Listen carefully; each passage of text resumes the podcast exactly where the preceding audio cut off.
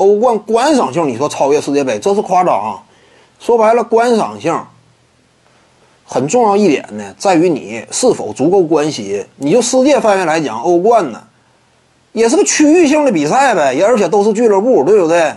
这种国家荣誉感呢，各个方面，对不对？民族自豪感呢，可能说多少差点那跟世界杯能比吗？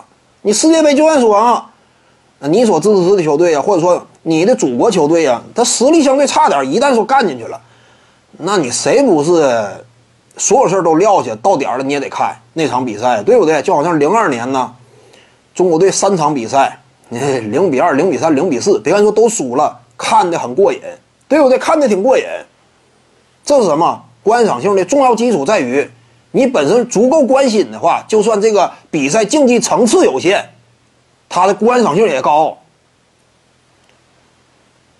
所以呢，你考虑到这点呢，你就要说观赏性的话，还是世界杯更高。整个足坛哪个体育赛事的观赏性能够高过世界杯啊？那不存在的。你只能说什么竞技这个角度，纯竞技，欧冠更高。对不对？纯竞技欧冠更高，顶尖职业俱乐部嘛，那各个联赛都是顶尖拔尖的，你才能够有参与的资格。而且俱乐部呢，逮谁买谁嘛，也不分国籍，配置出一套最适合的阵容。因此，仅就竞技层面，欧冠更高。你看没看到这届男篮世界杯不也是吗？那你看这个男篮呢，在这个世界杯赛场之上打比赛，那也是万众瞩目。对不对？万众瞩目嘛，看的多精彩！说白了，每一场比赛，甚至每一个回合，看的提心吊胆。就是要不怎么说，这就是比赛的魅力呢？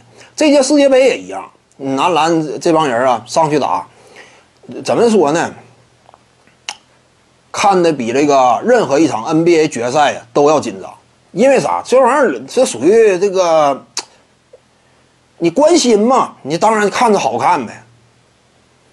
真非常精彩，当时是每一每一场球呢，都值得回味。这每一场比赛都是打的挺过瘾，打的挺过瘾。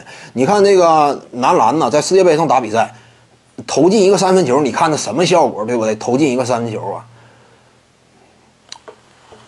可惜投进的少啊。徐静宇的八堂表达课在喜马拉雅平台已经同步上线了。